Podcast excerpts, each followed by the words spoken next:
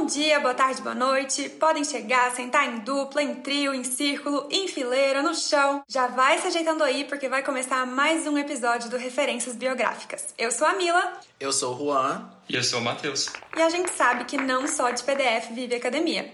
Então, nesse espaço, a gente convida professores e professoras universitárias para ter uma conversa aberta e conhecer quem são essas pessoas fora dos limites do Lattes. Afinal, por trás de cada bibliografia tem uma biografia que merece ser conhecida. E o convidado de hoje, quando eu penso nele, me vem a lembrança dos eventos que eu ia na época da graduação. Ele sempre em uma mesa cheia de livros e bandeiras. Isso é porque ele coordena a editora O Sexo da Palavra, que se concentra em publicar obras da literatura brasileira que tenham relação a temáticas de gênero e sexualidade.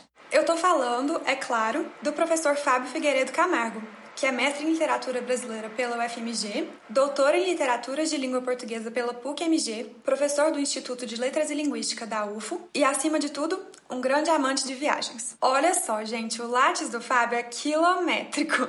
E entre as muitas publicações, a gente encontra organizações de livros teóricos, orientações, um monte de apresentação em evento e até livros ficcionais autorais. Ele é um pesquisador muito diverso e atuante. E no momento, ele está pesquisando quatro autores brasileiros que atuaram entre os anos de 1930 e 1960 e que são católicos e homossexuais. É uma temática super instigante e eu já quero ouvir mais sobre isso. Mas aqui no Referências a gente não foca só nisso, né? O Fábio, além de ser esse professor e pesquisador incrível, adora passar seu tempo livre lendo muito e curtindo bastante o espaço da sua casa recebendo seus amigos. Ele é daqueles que assiste tudo que aparece e atualmente está viciado na série Them. Olha aí, uma primeira referência para vocês já. Enfim, eu poderia falar tanto mais sobre ele, mas acho que já é melhor passar a bola e deixar ele mesmo se dizer. Fala pra gente, quem é Fábio?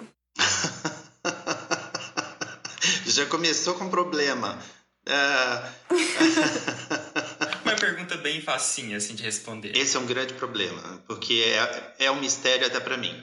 Eu me coloco como alguém que tenta achar o lugar no mundo, não é, de modo a ser um, um cidadão que se coloca sabendo dos seus direitos, dos seus deveres, tentando é, organizar essa bagunça que é o mundo, não é?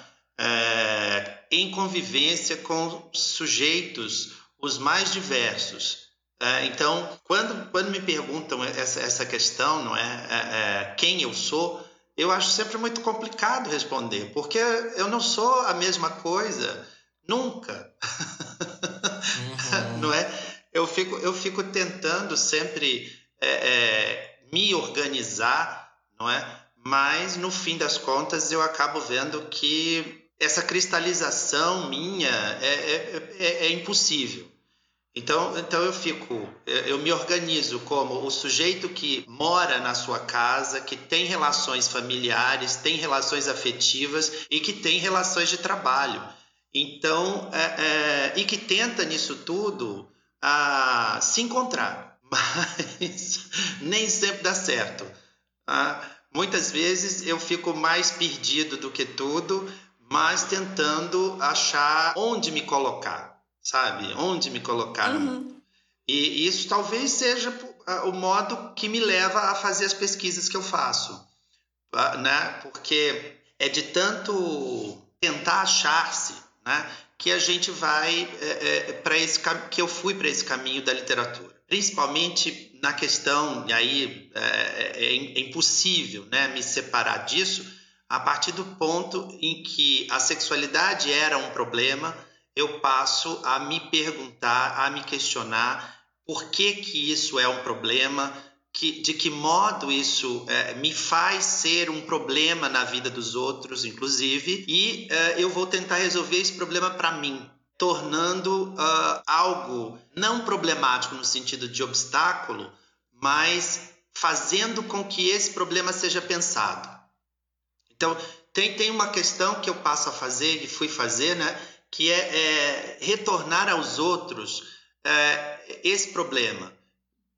E, e, aí, nas minhas pesquisas, eu fui chegando nisso, né? Quer dizer, o problema não está comigo, obrigatoriamente, né? mas sim numa estrutura imensa com a qual a gente vive. Então, é, é, a tentativa de me achar está nesse lugar, sabe? Me, me colocar questões constantemente, que eu não feche tudo, embora eu goste de fechar as coisas de vez em quando, sabe? Mas sim, nem sempre eu consigo e fico tentando, tentando. É, é meio esse tentar achar o lugar no mundo mesmo se colocar. E, e isso é sempre pergunta. Uhum. Eu não, não tenho resposta para isso, né? Então, conta pra gente mais dessas perguntas que você se faz aí, nesse viés mais dessa resposta pela pesquisa, né? Dessa resposta-pergunta, né?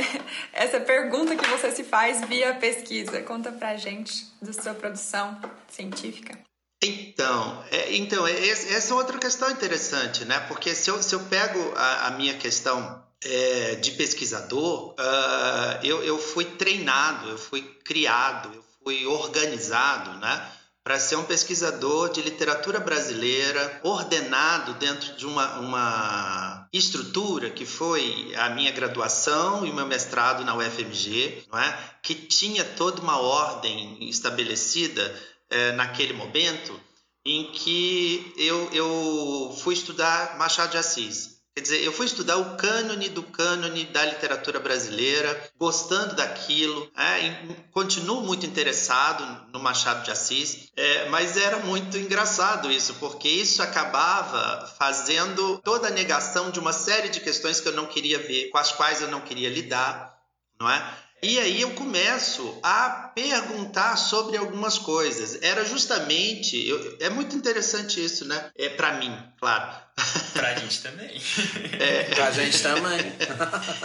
Deixa eu só fazer um comentário breve antes de você continuar, porque eu tava me segurando aqui para não interromper, mas eu acho que esse ponto dessa, dessa questão que você está trazendo em relação à sexualidade é muito importante, assim, pelo menos para mim. Você está uh, conhecendo um pouquinho mais de nós também hoje, mas tanto eu, o Juan e a Mila somos, fazemos parte da comunidade LGBTQIA+, e também é muito difícil passar por esse processo, para mim principalmente, em, em relação à minha família, e tentar organizar isso de alguma maneira, né, como você está dizendo. E realmente é muito difícil, né, você crescer dentro de um, um, lar que você ama, mas que tenta te colocar dentro dessa organização do que é muito esperado que você seja, né, e encontrar maneiras de buscar outras respostas é muito difícil. É muito legal ouvir você começar a falar que a pesquisa foi um caminho para você explorar isso. Aí você, aí começou a estudar então a, o Machado de Assis, se fazendo novas perguntas e como que foi?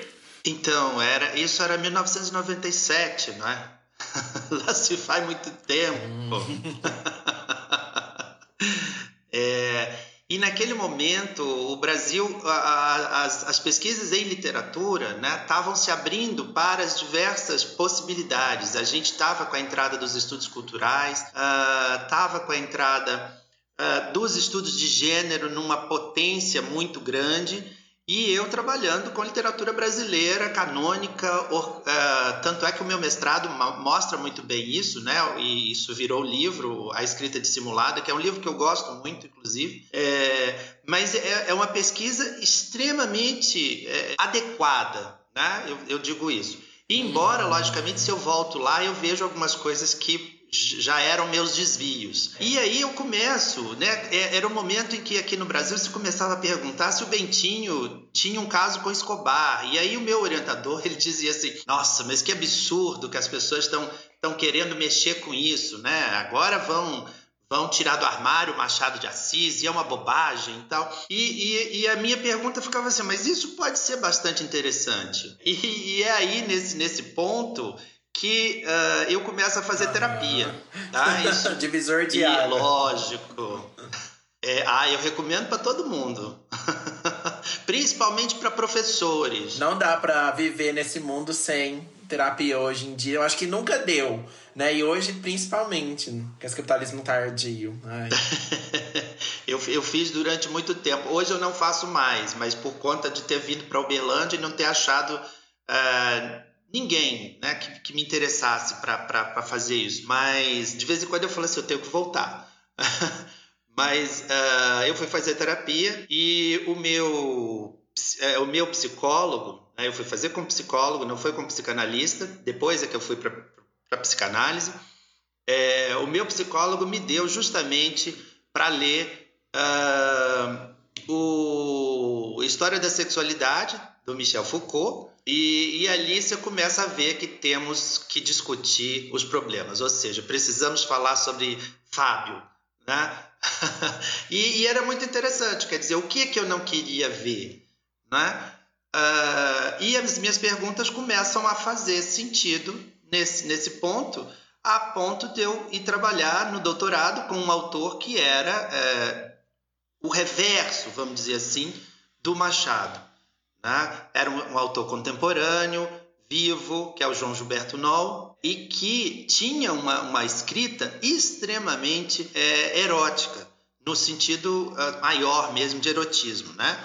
É, então, isso passa a me chamar muita atenção, logicamente, e aí eu entro né, muito mais na pesquisa com relação a, ao homoerotismo, né, com relação à diversidade sexual e vai dar onde, onde eu estou hoje. Né? É, e aí eu proponho um, um doutorado é, na UFMG que não é aprovado, né? aí eu vou para Aí eu tenho que ir, é muito, é muito engraçado isso, porque aí eu vou para PUC, ou seja, eu vou para a Pontifícia Universidade Católica de Minas Gerais, é, para estudar homoerotismo.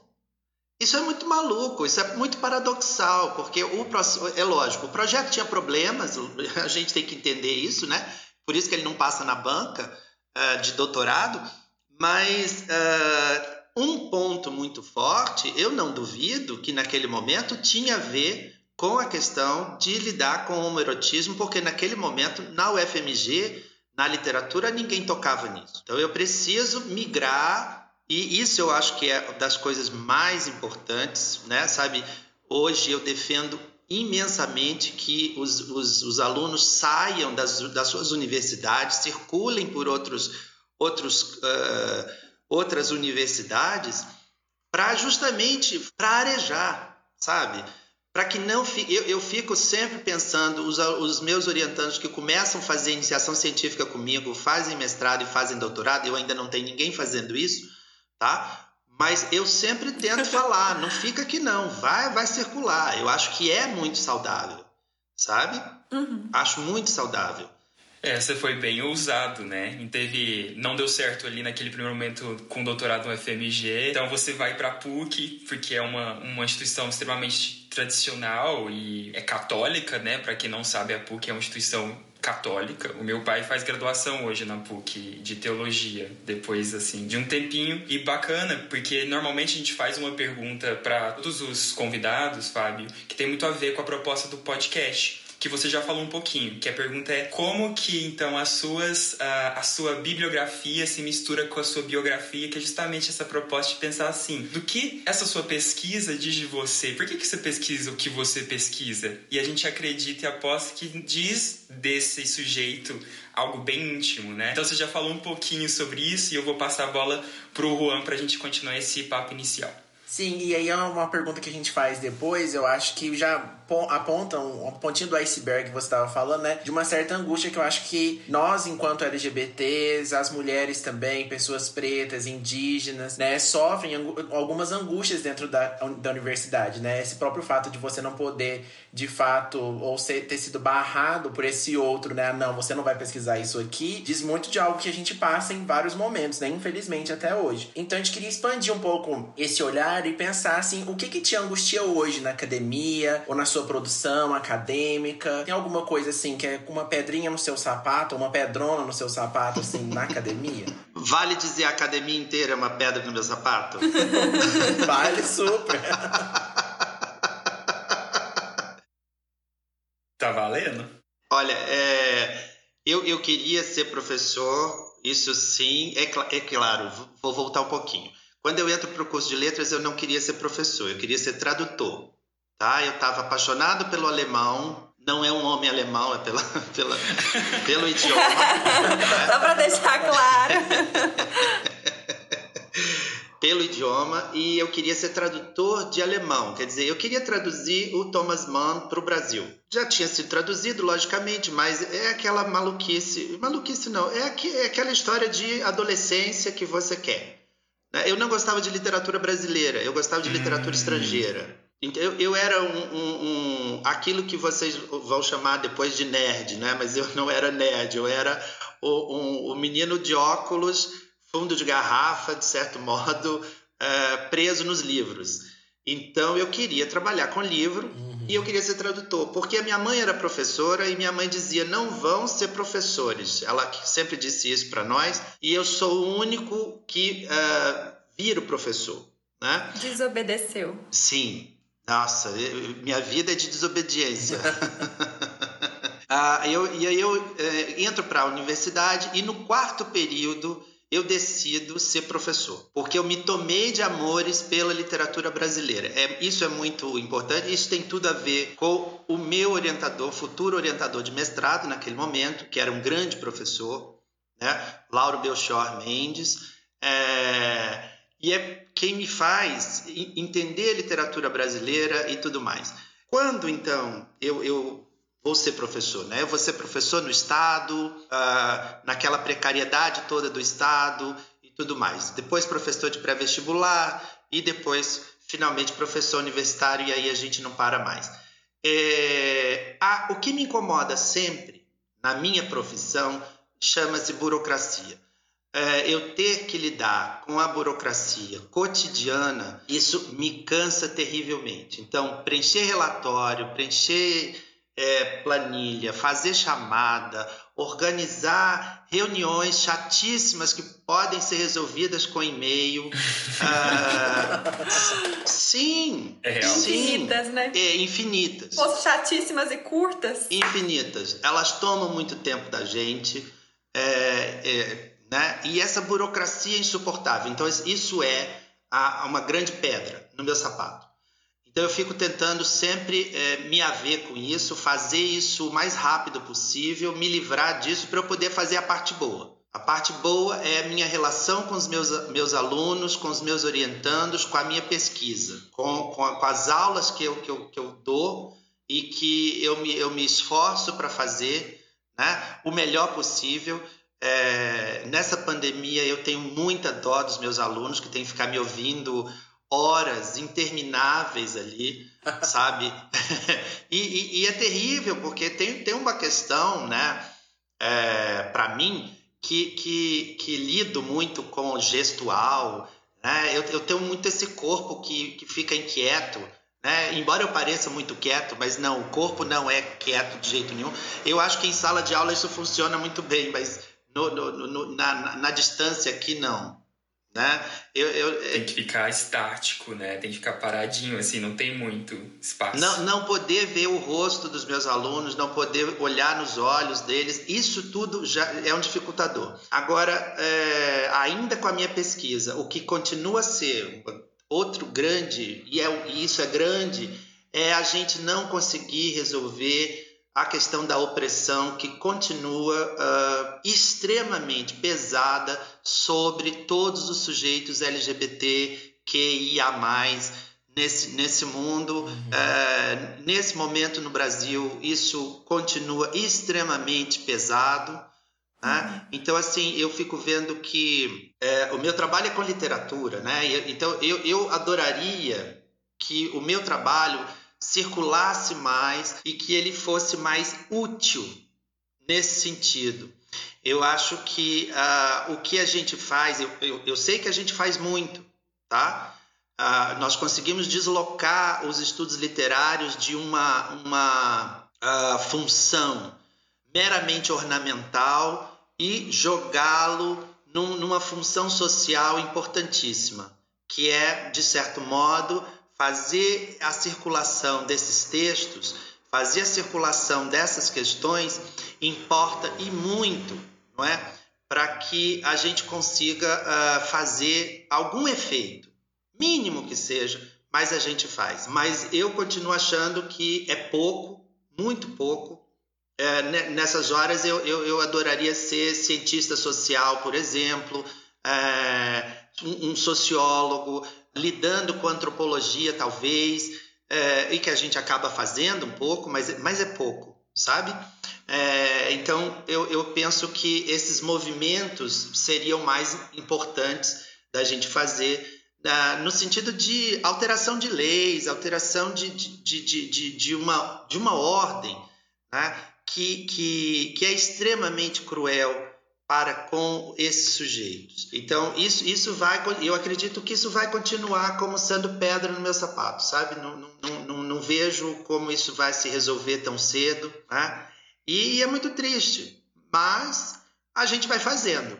Mas é, é uma, uma pedra que te, te coloca em movimento, né, ao mesmo tempo. É, eu ia dizer que eu me enxergo muito nessa sua angústia, Fábio, porque eu também.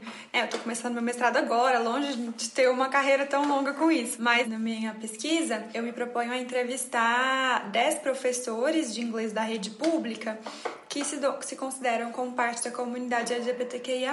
Então, as coisas que a gente vai encontrando né, no corpus é, vão mostrando isso, vai deflagrando um pouco essa questão, né? Como que isso está presente em todas as estruturas e isso vai desembocar em, em opressão em diversos níveis, né? É, enfim, eu não concluí minhas análises ainda, mas de fato me enxerguei aí na sua fala. E é uma opressão institucionalizada, né? Essa opressão. E que constitui esses sujeitos. Então, acho que é por isso é tão difícil, assim, às vezes, encontrar saídas, né? E é um trabalho bem árduo, né? Eu diria também. É, eu, eu gosto de usar a história do Magnus Hirschfeld, né? O, o Magnus Hirschfeld tinha um Instituto de Sexualidade na Alemanha que vai dos anos 10 até os anos 30 construindo pesquisas e mais pesquisas sobre sexualidade e que, com a ascensão do, do, do, do, do nazismo, em 36, se eu não estou enganado, o Instituto é queimado, os livros são todos queimados. Era uma biblioteca de 10 mil volumes sobre sexualidade. Nossa.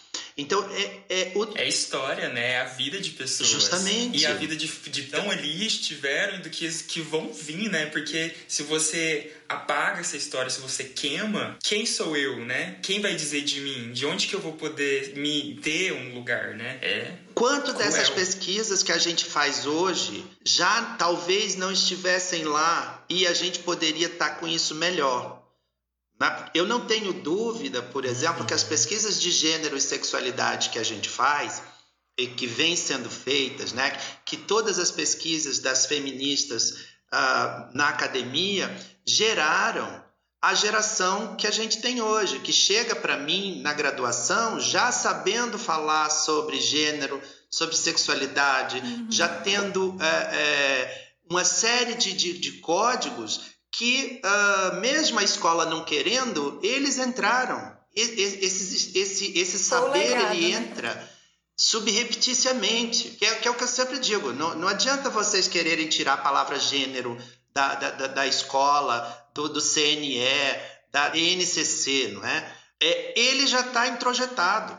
O, o que a gente tem agora, a luta é constante para que isso continue que eu acho que a minha pesquisa ela é para fazer isso. E eu acho interessante como que, como que a sua pesquisa também, né, só pela presença dela de alguma forma, ela é extremamente política, né? Porque eu penso assim, é, dentro da letras, que a gente que é um curso que tem uma certa fama de ter muitas pessoas LGBTs em, de uma forma mais informal, né? Só que quando a gente tá lá enquanto alunos, é muito difícil a gente ver professores e professoras abertamente LGBTs, né? Ocupando esse espaço de acadêmico, é, pesquisador pesquisador, professor, linguista ou é, estudante de literatura e que também é LGBT, né? Às vezes falta muito essa representatividade pra gente. Eu penso muito assim, por exemplo, uma questão racial que eu tinha muita dificuldade em me enxergar em espaço, por exemplo, que não fosse agronomia, porque meu pai ele é uh, uh, descendente de japoneses, né? E todas as minhas referências de pessoas japonesas estavam na agronomia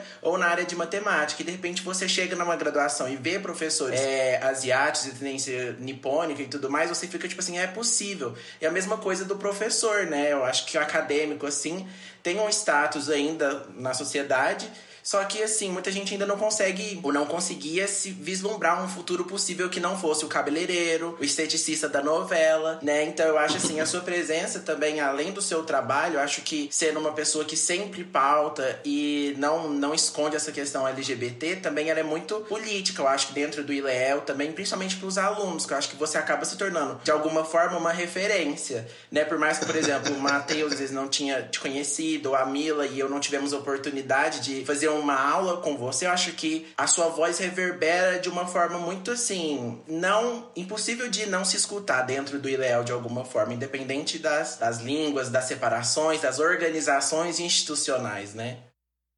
Que bom você me dizer isso, porque eu não tenho essa. Esse retorno seu é bacana, viu, Juan? Obrigado. É porque além do, do pessoal do grupo, né, de quem chega no grupo, é, eu não tenho muito essa, essa, esse retorno, né? Eu, eu, eu brinco, eu, porque assim, o, o, o, grupo de pesquisa, né, que, que eu não quis fazer, tá? O sexo da palavra, eu coloquei o sexo da palavra dentro do GPMLA, né? que esse sim é o grupo de pesquisa. Mas o, o, o grupo de estudos do, do, sexo da palavra continua, né? a gente continua com as reuniões e tal, com sempre poucos, mas sempre sendo renovado. Isso, isso eu acho bacana. As pessoas passam por lá, né? alguns vão para o mestrado, outros uh, uh, vão fazer outras coisas, né? e, mas, mas circulam. É, e o sexo da palavra, eu já ouvi, né? A piadinha, por exemplo, de que o sexo da palavra é para onde vão as pessoas que querem mudar de sexo. Porque pelo grupo, pelo grupo, já passaram duas pessoas que transicionaram. E é essa questão, né? Há, há um preconceito mesmo institucional, a gente sabe. A UFO é uma universidade extremamente quadrada, ah, não, não, temos, eu não tenho nenhuma dúvida disso. Uh, nesse momento, eu estou na, na, na, comissão uh, da política LGBT da UFO, que a gente conseguiu instaurar em 2019, e dois anos depois a gente conseguiu fazer passar praticamente, né, um ano depois, é, a coisa passou no consumo e a gente está agora com a montagem da comissão para o acompanhamento de política LGBT na UFO. Então, é, é um trabalho grande, não sou só eu, não é? Mas isso, isso é importante, isso tem a ver com o, o nosso trabalho. Eu, quando eu cheguei no ILEEL, não existia nenhuma disciplina que, que se trabalhasse a questão homoerótica, não é? Não existia nenhum projeto de pesquisa, é, e eu, eu coloquei o meu projeto de pesquisa, que foi considerado inclusive político, corajoso, etc. Mas é muito engraçado, as pessoas falam que isso é corajoso e político, mas elas não encaram isso, não é? Mas o que é bacana, que você está dizendo, né, é que a gente já conseguiu uh, muitos trabalhos, muita produção, e isso está circulando. E a gente conseguiu, depois de muito tempo, a, a construção de uma disciplina no curso, na grade de letras português, que se chama Literatura das Bordas, que hoje sou eu que tenho ministrado, né? A gente é, teve no período especial e agora, em que a gente trabalha uh, literatura negra, literatura lésbica, literatura de lésbicas, literatura de negros, literatura de judeus, literatura de indígenas, literatura gay, de, de gays, não é? E, e outras diversidades aí para a gente pensar. E literatura trans, literatura de pessoas trans. É, mas isso com muito, muito trabalho, muito custo. Claro que, assim, dentro da, da, de uma lógica de respeito, né, as pessoas uh, dizem que tá ok, vamos lá. Mas a gente sabe que a fofoca, as, as conversas que não são frente a frente, uh, elas existem, né? E a gente vai fazendo. Eu acho que essa, essa, essa é a questão. Esse preconceito institucional é extremamente necessário que a gente quebre. A UFO continua com questões assim pavorosas em termos uh, de respeito à comunidade LGBT. E isso é terrível, de professores dizerem para alunos e alunas que eles, quando em 2015 eles a, a UFO acata o nome social, por exemplo, alguns professores tinham a, a coragem ou a disfarçatez de dizer para as alunas que eles só iam chamá-las pelo nome social porque eles eram obrigados. É, esse tipo de coisa.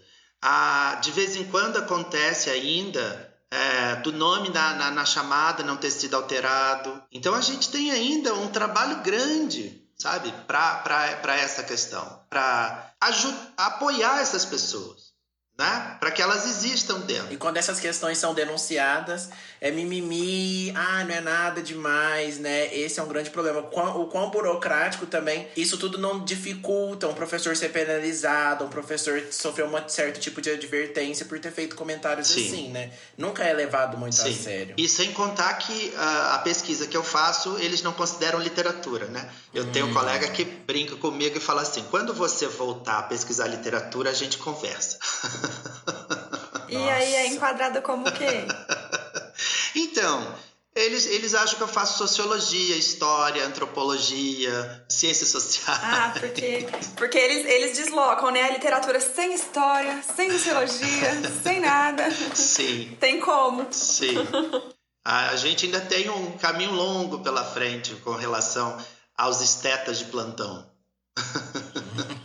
Fábio, a gente já conhece, ó, a gente começou perguntando quem é Fábio, eu acho que a gente já pode já dizer que o Fábio é alguém ousado, desobediente e que arregaça as mangas, né? Porque você tá aí além de um trabalho puramente teórico, o seu envolvimento com essas que é uma pauta social de uma outra maneira que não puramente teórica, também vale muito. E eu acho que também o trabalho teórico era frutos na prática também, né? E aí, pensando então, para conhecer mais ainda um pouquinho de você, você já contou várias histórias, algumas chocantes pra gente, né? É sempre chocante ouvir é, piadas, uh, comentários mascarados como mero comentários, mas que são ataques homofóbicos ou transfóbicos e transfóbicos também. Mas você tem algum caos acadêmico assim que você lembra da sua história? Não precisa ser uh, uma situação que te deixou desconfortável, mas algum caos acadêmico que você, uma história que você gosta de contar às vezes quando está numa mesa de bar, que você ri, que você lembra, ou que você lembra e chora, não sei. você tem alguma história dessas para contar pra gente? Ah, olha, eu, tenho, eu eu não sei, eu fiquei pensando em algumas assim, né? Eu, eu tenho uma que eu, que eu essa, essa me dá vontade de chorar toda vez, eu, porque assim, quando eu me deparei com uh, a diferença linguística dentro da minha sala de aula, né? Eu tinha, eu eu eu estava dando aula para sexta série do ensino fundamental, curso noturno, uh, e, e eu pegava as redações dos meus alunos e eu, eu corrigia é?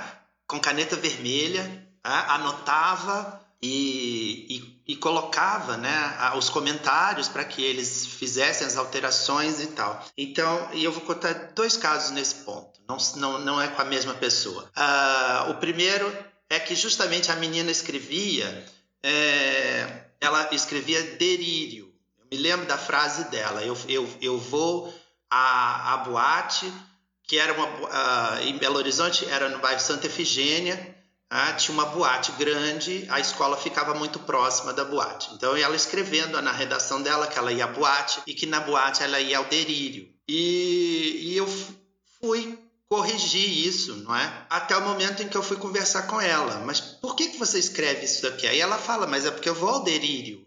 É o momento em que eu saco, olha, é, ela fala desse jeito, ela se escuta assim, portanto, ela está escrevendo assim. É? É, naquele momento, isso me dá a medida do outro. Né? Como é que eu, em sala de aula, lido com esse outro que é diferente de mim e que uh, uh, não está escrevendo na norma? Como é que eu vou fazer para essa pessoa escrever na norma né? e perceber isso? Então, isso, isso, me chama, uh, isso me chama muita atenção para preciso repensar a minha prática. Tá? Uh, o outro caso da caneta vermelha é que uma aluna, e isso já era na, univers... na, na faculdade, eu trabalhava numa faculdade privada, no curso de letras, e uh, já eu já tinha terminado o mestrado, então eu estava cheio de mim, né? Pleno.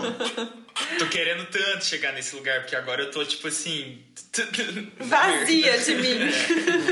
É, eu me achava mestre, né? Olha, poderoso.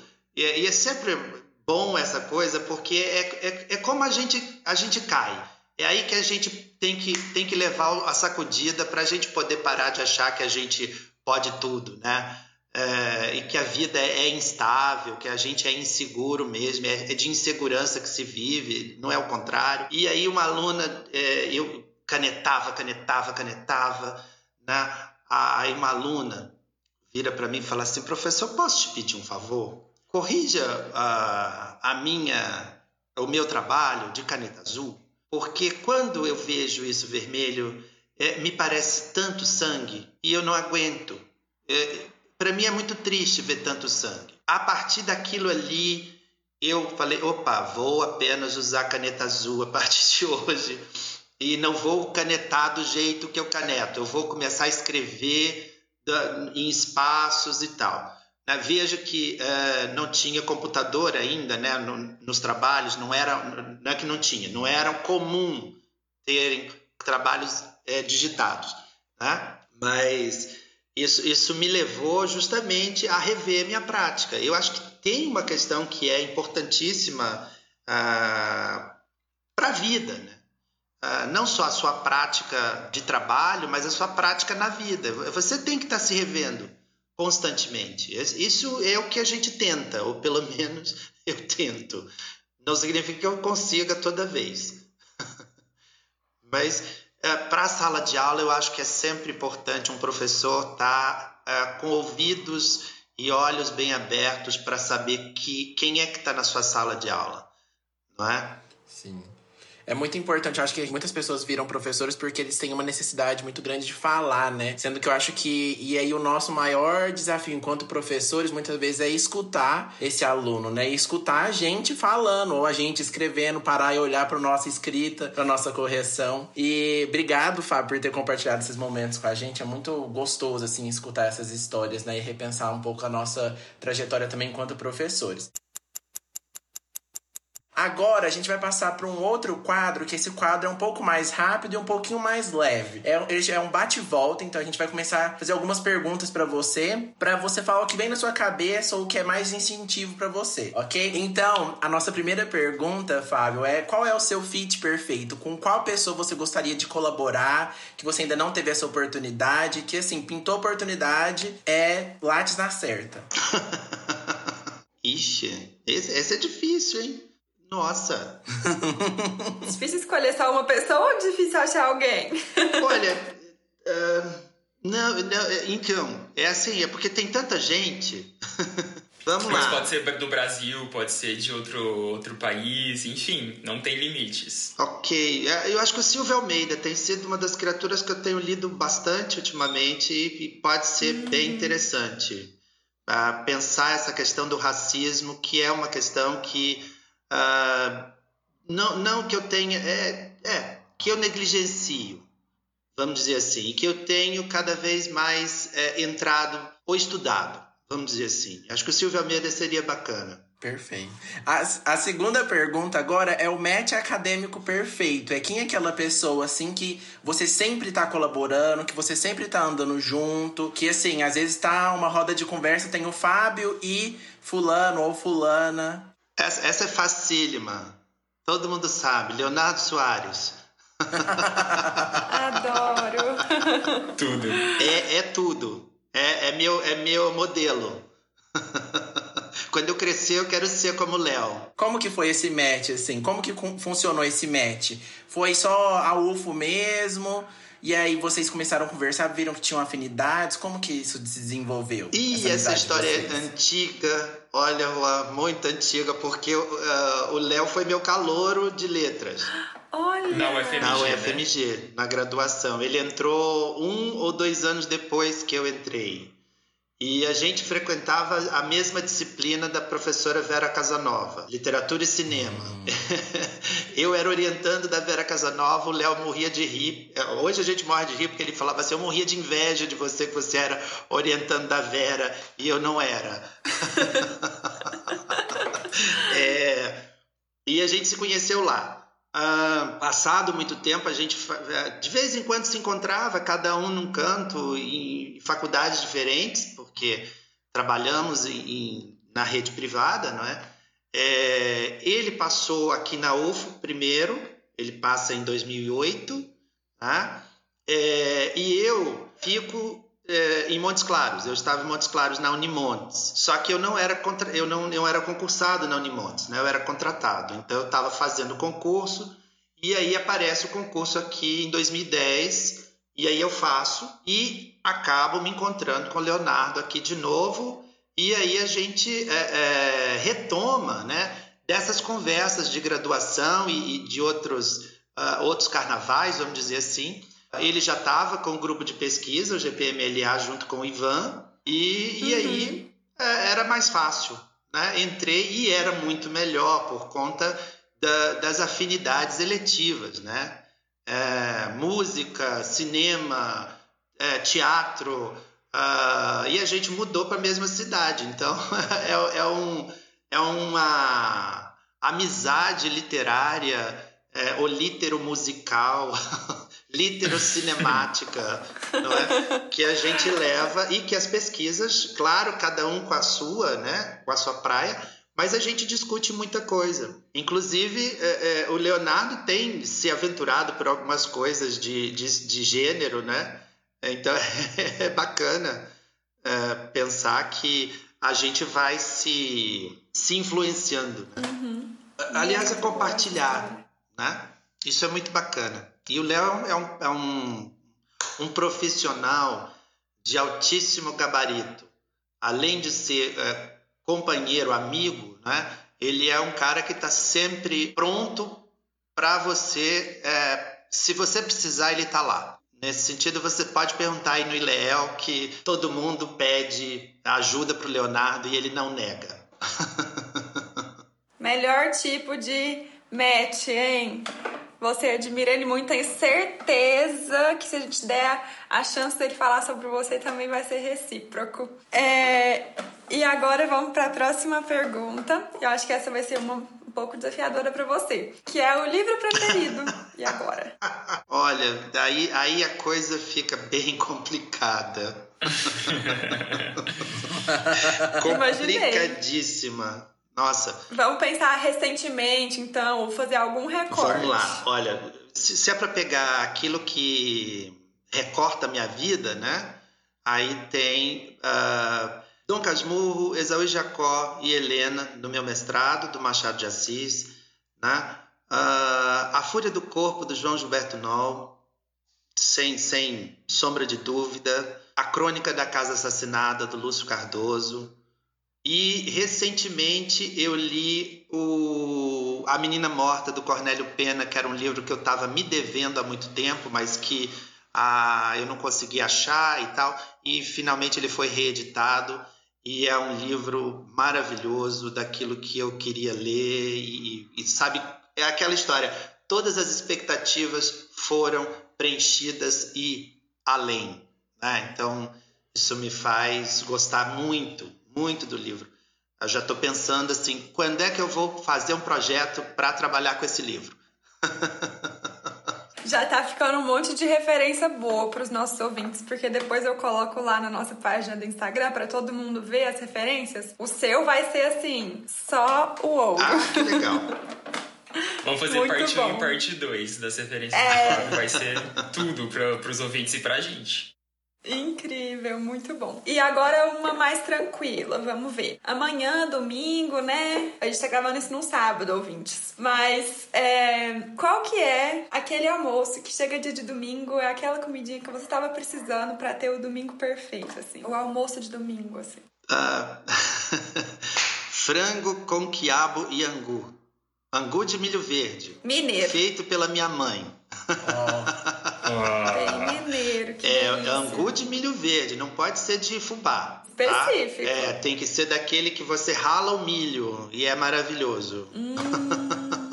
Imagino que tem história. Esse prato deve ter bastante história. E outra coisa que sempre dá muita história também é beber, mas nem sempre beber álcool, mas pode ser beber um café, beber um chá, por causa que tem ali um papo que vai junto. Então, pensando sobre bebidas, qual que é aquela bebida então, Fábio, para você que você nunca para no primeiro copo ou taça ou enfim, qualquer recipiente que você quer sempre uma segunda rodada? Hoje, cerveja. ah, eu, eu sou muito time cerveja. Aqui nós três amamos vinho e amamos cerveja, né? Mas eu acho que dos nós três, eu acho que eu sou o que mais gosto de cerveja, porque eu sempre, quando dava, né, eu tava levando sempre a cervejinha. Já que vocês pediram história, é, eu gostava de uísque. Ah. Mas aos 22 anos, olha para vocês verem que eu bebo há muito tempo, aos 22 anos eu fiz uma cirurgia, eu tenho o rim esquerdo, já que vocês estão pedindo biografia, né? Manda meu rim, o meu rim esquerdo funciona só 10%. E, e aos 22 é que, que se descobre isso. Eu faço uma cirurgia, resolve-se a questão, mas o, o rim permanece do jeito que está. É, e aí eu sou obrigado a parar de beber uísque. Portanto, eu só posso beber cerveja. e o bom é que eu gosto de cerveja. É, o bom é que só poder beber cerveja caiu como uma luva, sim, né? Sim. E em tempos de pandemia, então. a gente tem que beber durante a pandemia um pouquinho. E aí, pensando em beber, então a última pergunta desse, desse quadro nosso, dessa, dessa etapa: qual música você gosta de ouvir que te alegra? Que, ou um artista também, às vezes não necessariamente uma música específica, mas se você lembrar, ótimo. A música popular brasileira. E é muito engraçado como é que eu tô cada vez a, lá nos anos 70 e 80, tá? A música, a música do Brasil de hoje me incomoda muito. Não, não. Ah, não. você, não, você não consegue fazer o quadradinho de oito, Fábio? Não, de jeito nenhum. Nenhum talento. Nem julgo, porque também. Nenhum talento, nenhum talento. E assim, a, a, o que eu tô chamando de música popular brasileira é aquela lá dos anos 80 mesmo, sabe? 70, 80. Sim, sim, sim. É, porque essa, essa geração da, da, da, essa nova MPB, de, de né, jovens cantores não me pegou. Não, não tô falando de funk, não tô falando de axé nem sertanejo, tá? É, esse grupo mais paulista, uhum, por exemplo, uhum. não me pegou. Ah, mas a, a, música dos anos 70 e 80, ela é. não tem erro mesmo, né? Ou seja, tô velho. Ultimamente, então, eu tenho cantado Amanhã vai ser outro dia, amanhã vai ser outro dia. Pode esperar, vai ter troco, ah. com certeza. tenho cantado muito, isso, isso é que tem me alegrado. É, esperando. Bacana. Tô esperando. Tô esperando cair. Sério. Pode falar? Pode Tô falar. esperando. Pode falar? Tô esperando Bolsonaro cair. Claro, de um jeito ou de por outro. favor. Uh, se é com impeachment, sem impeachment, eu quero que caia. Uh, e canto sim, amanhã vai ser outro dia, porque a, a destruição que se criou nesse país em menos de três anos é pavorosa e nós vamos ter que trabalhar demais para reconstruir, sabe? E tô esperando. Estamos nós quatro esperando, né? Então, nós, Nós eu também, acho, nós que, também. acho que uma Ansiosos. galera aí, né? Mas vamos ver quais que vão os efeitos disso, porque, enfim, né? Eu acho que todos os brasileiros deveriam esperar. Ele, ele não é bom nem para quem apoia ele. É, a espera da história ser implacável, né? É essa espera que a gente tem. Tomara. Nesse sentido também, a gente vai continuar agora o nosso papo para uma sessão que a gente chama de de lado lattes, que é para a gente ter uma conversa sobre algum tema, né, que você escolheu, é, que são para além da, da sua pesquisa acadêmica e tudo mais. E os ouvintes ainda não sabem, mas você escolheu temas que são bem dentro dessas áreas, né, das artes, que, né, como a gente está falando, foram super afetadas, né, por esse desgoverno que a gente está vivendo. Então vamos ver qual assunto que a gente vai tratar e de que maneira que a gente vai conseguir celebrar de certa forma isso, né, que às vezes está sofrendo tanto no Brasil. Vamos lá, então eu vou compartilhar minha tela pra gente girar a roleta com os temas. Só para os ouvintes saberem, os temas que a gente tem na roleta são cinema, teatro, artes visuais e a escrita ficcional que o Fábio faz. Então eu vou girar aqui e aí vamos ver o que, que a gente vai conversar. Vamos ver. Eu tô torcendo pra uma bem específica. Ah, eu também tô assim... querendo tanto sair uma ali que eu quero muito saber sobre. Ai, vamos ver. Diferente do nosso presidente, essa roleta ela não erra, não costuma errar, tá, gente? Ai, eu amei, falando. Gente, não tem erro. Toda vez cai no que tem que cair. O tema que foi sorteado é a escrita ficcional do Fábio. Eu tava doida pra falar sobre isso. Gente, eu amei. Era que, muito muito, era que eu mais queria ouvir sobre. Todos os toques são bem interessantes, mas esse eu tava torcendo muito. Mas a gente é engraçado, né? A gente criou o quadro para dar essa possibilidade de escolha de outro. só que a gente sempre fica, não, mas a gente quer falar só desse aqui, com essa pessoa em específico, vai entender. Então, Fábio, conta um pouco pra gente como é esse seu processo de escrita, que tipo de texto você escreve. Compartilha um pouco, pode fazer já um mini jabá dos seus livros também, pra gente já ir se conhecendo. Então, na, ver, na verdade, vamos lá.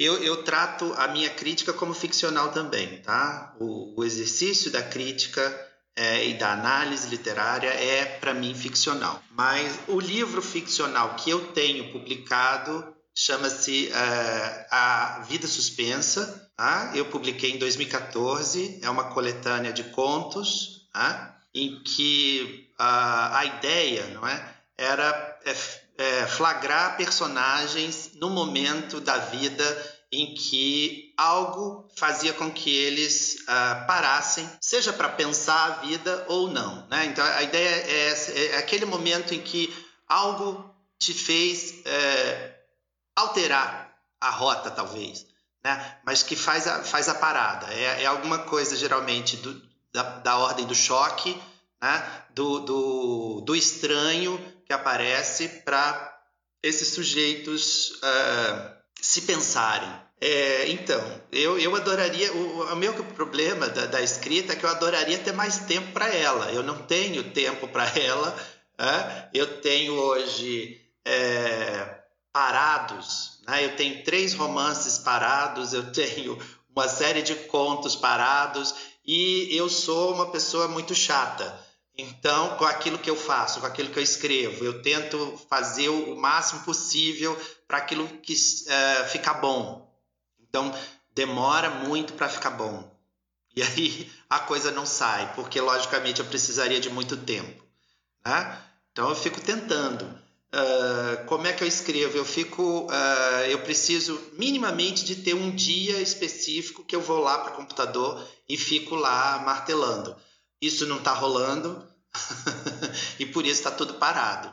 Porque eu preciso, eu preciso mesmo, né? eu, eu preciso sentar ali pelo menos umas quatro horas e ficar, ficar, ficar. Né? É, reescrevo muitas vezes para poder sair. Agora, é, é, é, a mesma coisa assim, é, não significa que sai bom, tá?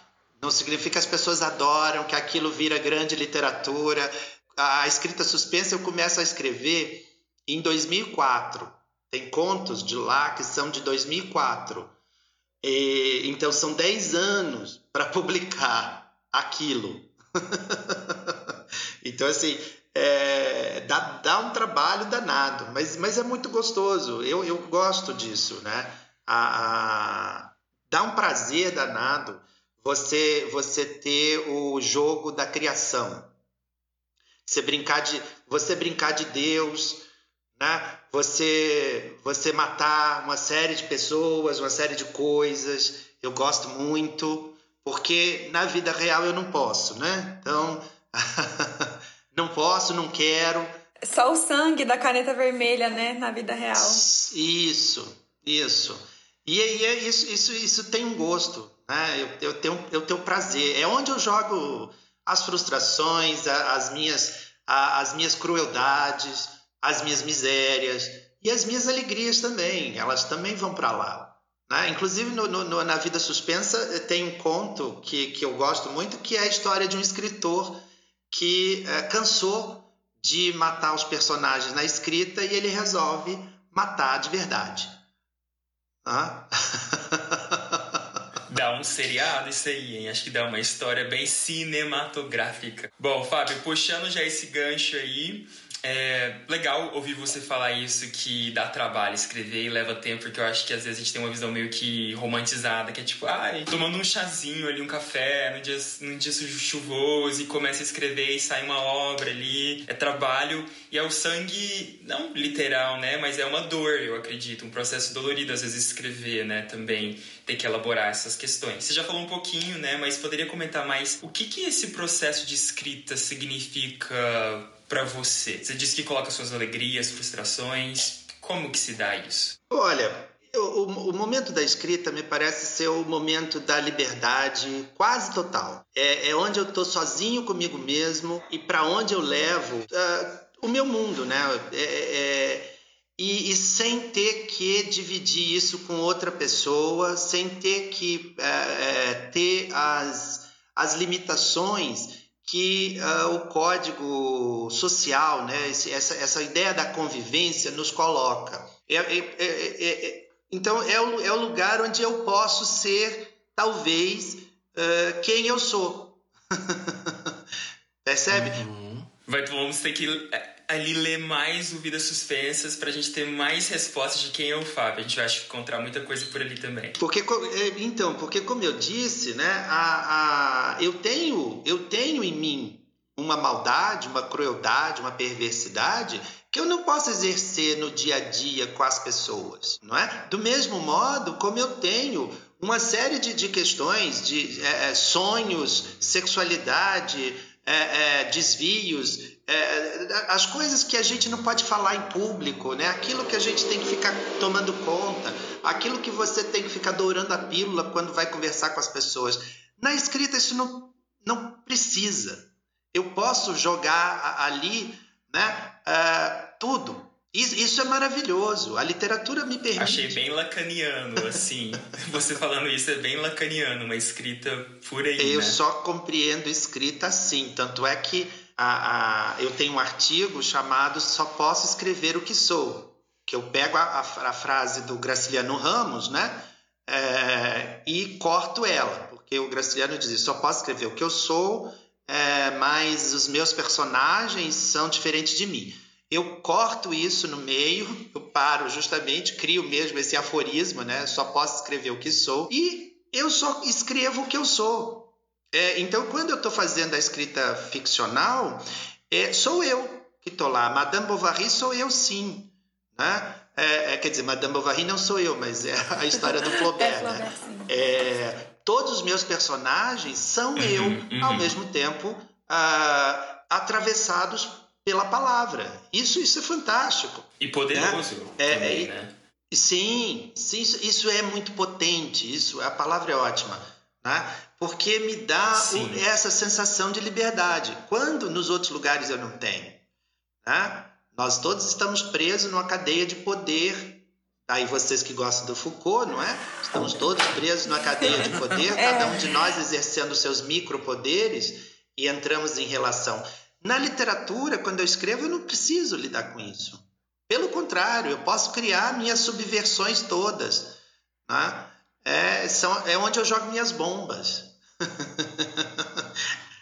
Eu acho interessante você falando, Fábio, me lembra muito, assim, uma, uma fala que eu escutei muito na letras, assim, em outros lugares também. É como que a literatura humaniza, né? Tem essa, essa potencialidade de humanizar as pessoas e trazer a gente, olhar para coisas que a gente não quer ver, né? Porque eu acho que é muito comum muitas pessoas, tipo assim, tenta ser bonzinho o tempo todo, tenta bancar uma imagem, né? De que a gente sabe que nós somos 3D, 4D, 5D, temos vontades, inconsciências, a gente tem desejo, a gente também tem contradições e muita gente tenta fugir disso, né? E acaba caindo mais nisso porque tenta fugir. Então eu fico vendo assim, eu acho que artistas no geral, independente de qual campo, literário, visual, ou teatro, ou cinema, acho que tem uma coragem muito grande para expor isso e para mostrar, né? E tipo assim, não só a coragem de se aprofundar e se enxergar e se buscar, entender essas contradições e olhar para isso que existe, mas também de mostrar um pouco para os outros, né? E não tentar bancar essa imagem de sou perfeito perfeito, sou o ideal, né? Então acho bem curioso, assim, me lembrou bastante.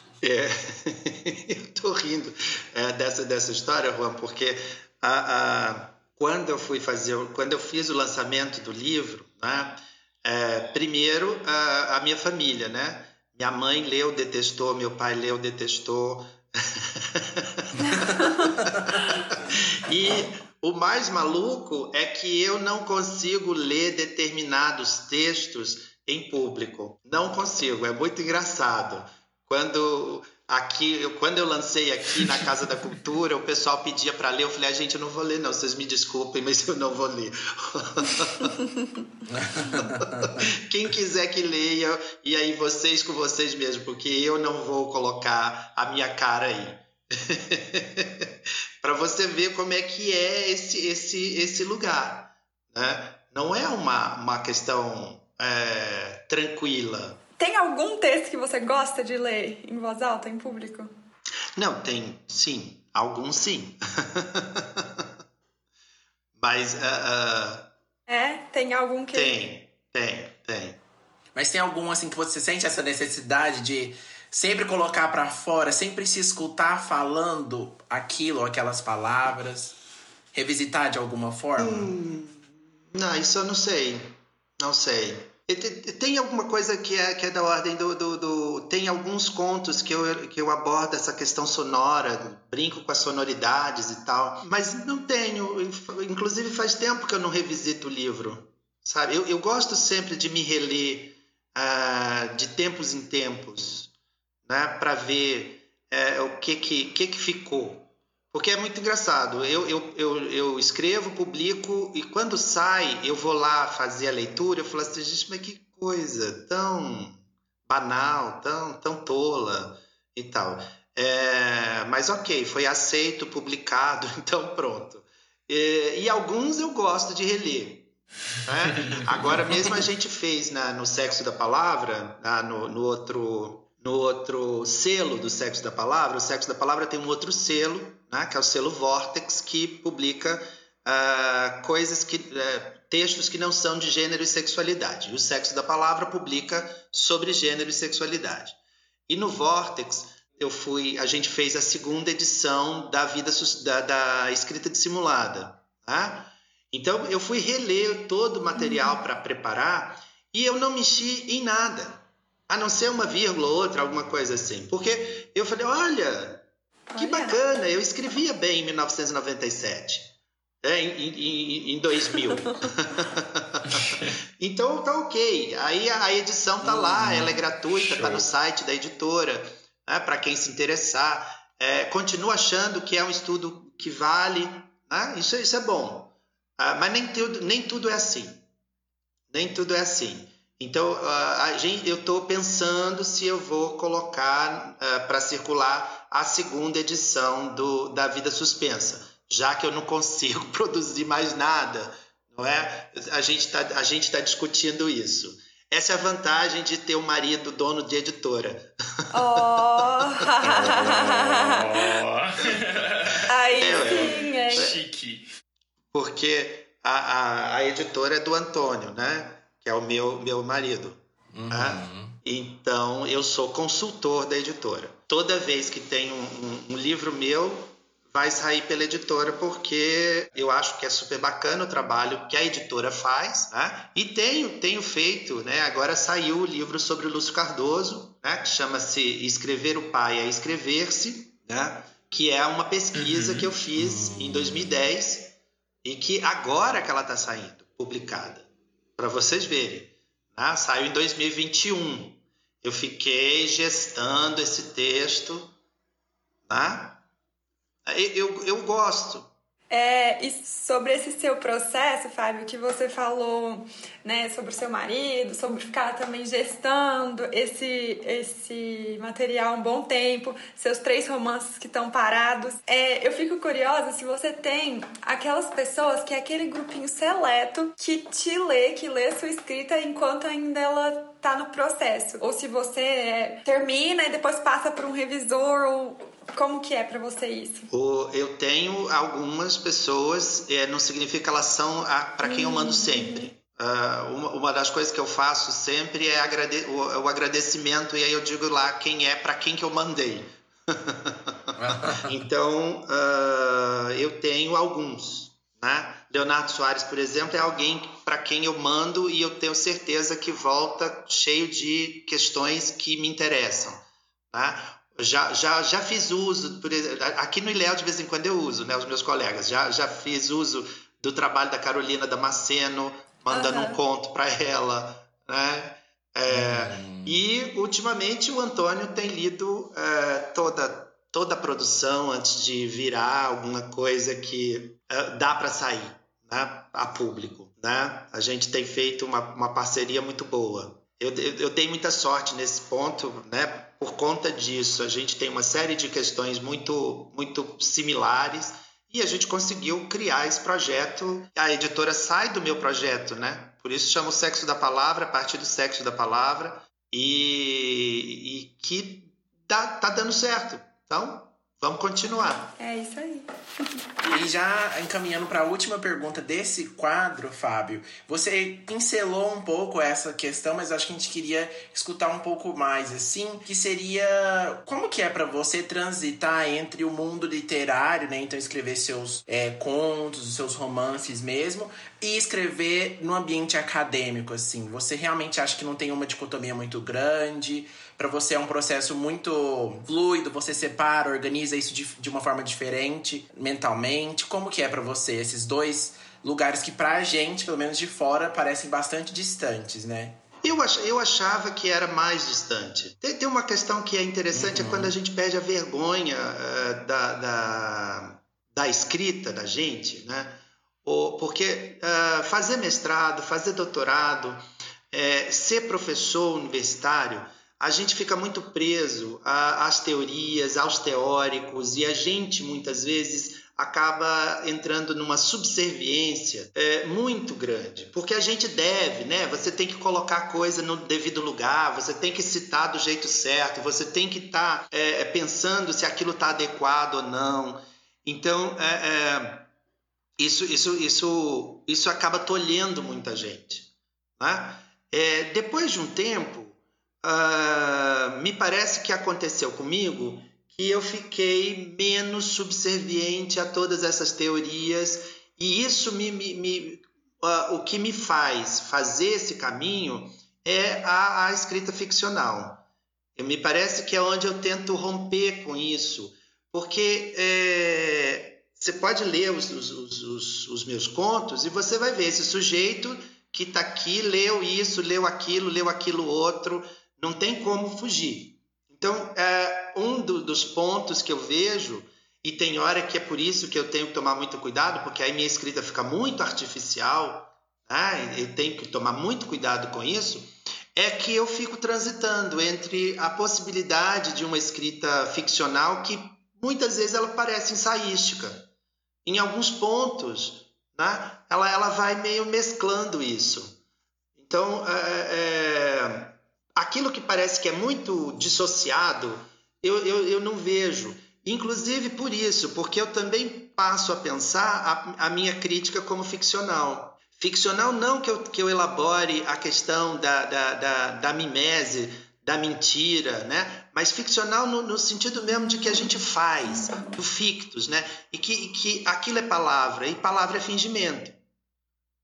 Então eu trabalho nesse caminho da ficção. Os meus orientantes ficam maluquinhos, porque eu fico dizendo para eles: olha, isso aqui é falso, isso aqui é, é, é ficção. Né? E, e, eles falam assim: mas isso precisa ser verdadeiro. Eu falo: mas não tem uma coisa, não deixa, não exclui a outra. Pelo contrário, pela ficção a gente consegue dizer muito mais verdades às vezes do que a gente usando o texto extremamente denotativo é, organizado e, e, e claríssimo. É, eu, eu, eu, penso que é uma, uma. E por isso que eu digo que a ficção é muito libertadora. É, é mesmo. Né? Por conta dessa possibilidade. Ali eu posso dizer 500 mil coisas que eu não posso dizer regularmente parece que tem esse trabalho de, assim, chega... Acho que a academia, né? E até a história, enfim, da ciência, né? É bem formata... matemática, né? Um, um, saber bem, assim, estruturado na matemática e bem formatadinho, assim. Eu acredito que você percebe... Todo mundo é passado por isso de certa maneira, né? Mas você perceber, por exemplo, nos orientandos, como que às vezes é difícil perceber as outras coisas de outra maneira. Então, esse movimento de deslocar, desformatar, parece ser bem interessante. E aí, já pegando a, a essa, essa ponte para a gente ir para o próximo quadro, que é o do conselho, é, que a gente pede para os ouvintes mandarem dilemas acadêmicos que eles estão tendo para a gente lá no Instagram. E aí, a gente faz uma curadoria e traz uma aqui para você tentar, com sua experiência, então ajudar o nosso ouvinte. Então, vamos lá. É a pergunta dessa tem muito a ver com escrita, então casou muito bem, né, com você. Mas com a escrita acadêmica, porque nesse mar, né, da pandemia, nessa tsunami da pandemia e nas obrigações acadêmicas e administrativas, né, que temos que lidar, as infinitas reuniões, como se organizar, né, o seu tempo, né, para poder produzir um artigo científico, né? Então essa é a pergunta do, do ouvinte. Então só repetindo a pergunta do ouvinte é como organizar arrumar tempo para escrever artigos científicos. Porque às vezes parece que é a última coisa que a gente quer fazer. Quer fazer tudo, menos sentar para escrever. Ixi, essa aí é espinhosa. É, a, a, a primeira coisa é a seguinte. Você quer mesmo escrever o artigo? tá. Então, a gente tem que partir dessa questão. É desejo. Eu só, só concebo a vida pelo desejo. Então, assim, qual é o meu desejo? Se o meu desejo é ficar de perna para o ar todo dia, eu não quero escrever artigo científico, não é? Então, assim, agora, se o meu desejo é escrever o artigo científico, eu me organizo, eu vou lá e coloco o meu horário, eu vou sentar no, no dia tal, na hora tal e vou fazer. então, repara, e, e, eu acho que é sempre uma questão, né? É, Infelizmente, muita gente vai fazer mestrado, vai fazer doutorado, meio que assim, ah, eu tô de onda, vou fazer e tal, e aquilo não é o que aquela pessoa não. quer fazer, não é? Eu vou fazer porque o mercado me obriga, eu vou fazer por... Não, você tem que fazer por você. Qual é o seu desejo? Seu desejo é que aquela, aquela pesquisa ela tenha a ver com você, ela tem a ver para resolver as suas questões, você quer conhecer mais? Então você faz. É preciso esse desejo. Sem esse desejo, não, não, a gente não faz nada. É ir lá porque o pai mandou, ir lá porque ah, ah você está é, tá sendo obrigado pelo mercado. Né? Então, é, o que, que precisa fazer para escrever um artigo científico? Querer escrever um artigo científico. claro, você tem que estudar, óbvio, você tem que conhecer. Então, como é que organiza o tempo? Leia tudo o que você precisa ou acha que precisa para fazer o artigo e depois você senta para fazer o artigo. Você me lembrou muito um texto, Fábio, da Cláudia Riolfi, que é uma professora da USP, do Departamento de Educação, que trabalha com a interseção com a psicanálise bastante, na verdade. Ela tem um texto que eu, eu já li umas quatro, cinco vezes que chama O Inferno da Escrita. E ela baseia muito a escrita dela e, e, é muito engraçado porque eu acho que ela tem uma questão muito ficcional também na escrita dela. E ela né, se baseia na teoria Freud-Lacaniana e ela estava dizendo como que é, é difícil deixar o seu semblante, esse semblante é, lacaniano mesmo, né? Esse seu estilo na escrita, para fugir de uma escrita cosmética, né? Daquele, nossa, olha, fiz aqui, articulei, mas você fala, pera, quem que escreveu isso aqui? E se você nem sabe, né? Quem que é aquele sujeito que escreveu? Então, acho que esse processo também, além de querer escrever, mas também se colocar ali, né, enquanto escritor, enquanto autor, é um grande desafio, né? Para você é também? Sim, com certeza, com certeza. Ultimamente eu ando fazendo cada artigo que eu falo assim, gente, isso está meramente para, para adequação. É terrível, é terrível. Que é, que é, que é, que é essa coisa, você, você vai se desgastando também nesse, nesse caminho acadêmico, sabe? E você desgasta a sua escrita. Isso acontece. Você tem, é, eu tenho que cumprir o prazo X. Caramba, olha, o prazo X vai me ferrar e eu tenho que, que apresentar o trabalho. Então, é, isso, isso cansa. E isso às vezes deixa o texto sem cara, sem a minha cara. Isso sim. É claro que, que uh, mais ou menos a gente se treina, mas uh, tem coisa que eu falo assim: ah, não, gente, isso aqui podia esperar mais um ano. Ah, não, mas aí eu já me comprometi com a revista tal e aquilo tem que sair daquele jeito para aquele prazo, entendeu? Isso, isso acontece muito comigo. Acho que esse deslocamento, acho que também do pesquisador, né, de entender que ele pode querer alguma coisa, também é muito interessante, né? De tipo, não, eu quero escrever um artigo sobre isso, independente das outras das demandas das disciplinas, do meu orientador, né? Eu acho que a gente entender que a gente pode querer e que querer é válido e não é vergonhoso também é, é um bom caminho para começar a se pensar sobre isso, né? E já indo pro, quase pro finalzinho do nosso podcast, é, Fábio, agora a gente queria escutar de você. Você já deu várias referências aqui, mas esse é um quadro, é um pedacinho mais específico para alguma coisa que você está assistindo agora ou que, que te impactou de alguma forma recentemente. Quais são suas referências? Assim, o que você pode indicar pra gente? Alguma sugestão? Pode ser de qualquer coisa. Comida, pode ser filme, série, qualquer coisa assim que tem te tocado. Mas então, recomendando aqui né? É, o Dem é uma série que está na Amazon Prime hum. que realmente me deixou é, chapado depois de ver. Com, me seguraram com uma impotência imensa, imensa, imensa. Vocês viram? Vocês, vocês já viram? Ainda, Ainda não. não. Mas Caramba, é, é, é, me deixou muito, muito, muito cho chocado, incomodado, com um sentimento de impotência muito grande, né? e que em determinados momentos catárticos eu, eu me via levantando e, e batendo palma, coisa que é muito raro, né? Mas é, eu recomendo sim, o Dem.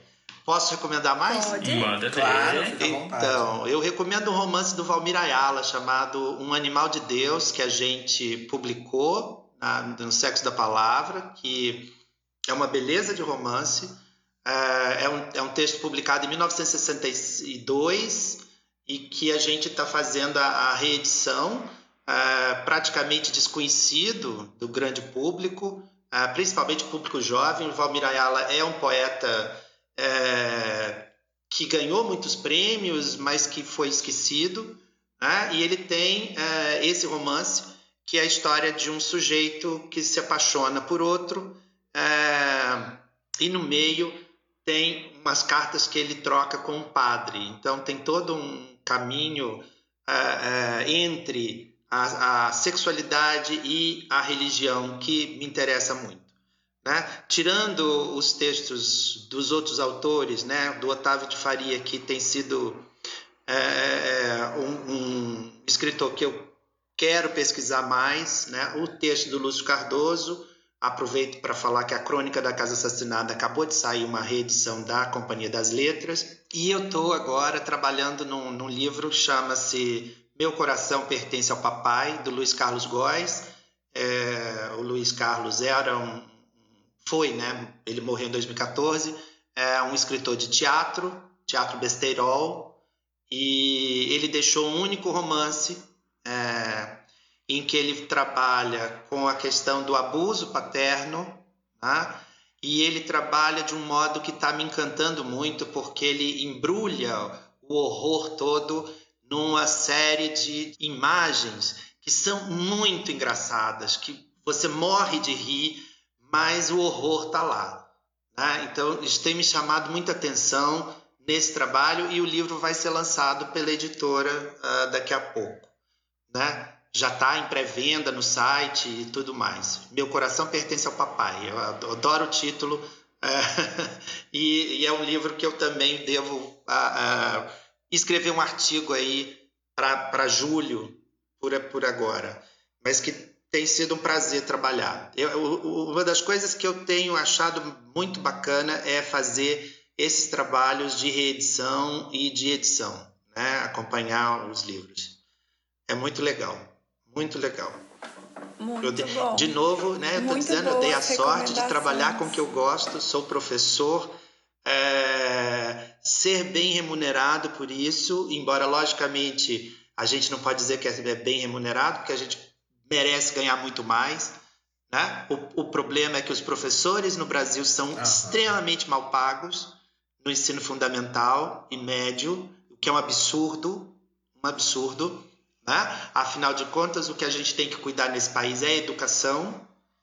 Né? Um povo sem educação faz isso que a gente está vendo aí, né? a eleição de um, de um imbecil completo, é, e que a gente precisa cuidar. Então eu dei sorte porque eu trabalho com o que eu gosto. Isso, para mim, é realmente ser privilegiado.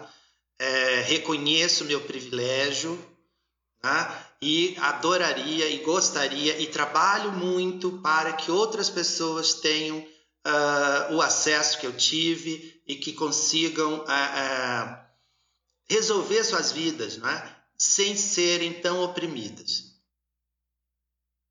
Muito bom. E a gente Fantástico. te agradece aqui em nome Perfeito. de todos os nossos ouvintes que vão estar te agradecendo na casa deles e delas também. E sobre esse trabalho incrível que você faz, agora a gente já está né, caminhando aí para o finalzinho. É bom você deixar seu jabá, né? Você já falou aí o site que a gente pode encontrar da editora, você comentou um pouquinho é, alguns livros, né, que saíram e que estão por sair. Então conta pra gente e para os nossos ouvintes onde que eles podem te encontrar, encontrar seu trabalho, grupo de pesquisa ou de estudo que tiver aberto, páginas para eles visitarem para te acompanhar. Ah, a gente tem a página do Sexo da Palavra, o grupo de, o grupo de trabalho, grupo de estudos no Facebook, né? é o Sexo da Palavra.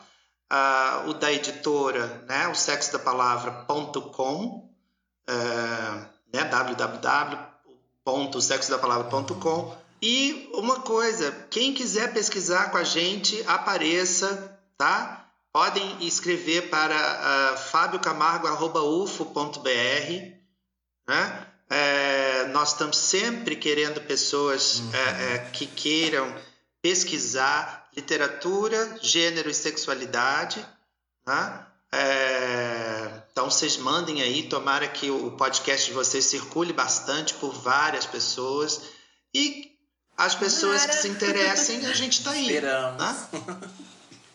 Muito bom. E para vocês acompanharem o Referências Ouvintes, é arroba referências biográficas lá no Instagram, para vocês verem o post com todas as capas dos livros e dos filmes e das séries que o Fábio indicou, para vocês é, conseguirem né, interagir lá com a gente, contar pra gente o que vocês acharam desse papo. Se vocês quiserem também participar, vocês viram que o Fábio respondeu né, aqui um conselho de um ouvinte e vocês tiverem alguma história para contar pra gente mais longa, podem mandar pro nosso e-mail também, que é referências.biográficas.gmail.com ou para qualquer outra sugestão e dúvida também lá no e-mail ou na DM do Instagram. Sigam a gente nas plataformas de streaming também, já que vai estar todo mundo seguindo lá no Facebook o Sexo da Palavra, mandando e-mail, vai estar todo mundo conectado, já pode seguir a gente no Spotify. E aí eu queria te agradecer demais, Fábio, por essa conversa. Que bom que foi te ouvir. Sério, a gente assim. Eu amei, eu amei no nível que não Eu é que agradeço. Não tem como escrever. Que bom que eu vou poder escutar muito bom, de novo. Eu tô tendo o privilégio de. É, tô tendo o privilégio de gravar agora o episódio com a conversa com o Fábio, depois de escutar para ajudar no processo da edição e depois eu sempre escuto quando sai no Spotify. Então, eu sempre escuto umas três vezes, então vai ser ótimo. O processo de leitura do Matheus, de reescuta, né, amigo? É isso, é isso. Mas é obrigado, isso. Fábio, por ter vindo aqui, topado, vindo num sábado, né? Você podia estar em vários outros lugares, mas você tá aqui, né? Então, muito obrigado, foi muito Virtuais. legal. Vários outros lugares eu sei, né? Talvez não fisicamente, viajando nas páginas, nas telas do computador. Então, muito obrigado por ter compartilhado um pouco da sua história, de tudo que você contou pra gente. E precisando da gente, estamos aqui também. Eu adorei. Okay? Obrigado, Fábio. Tchau, ouvintes. Tchau. Tchau.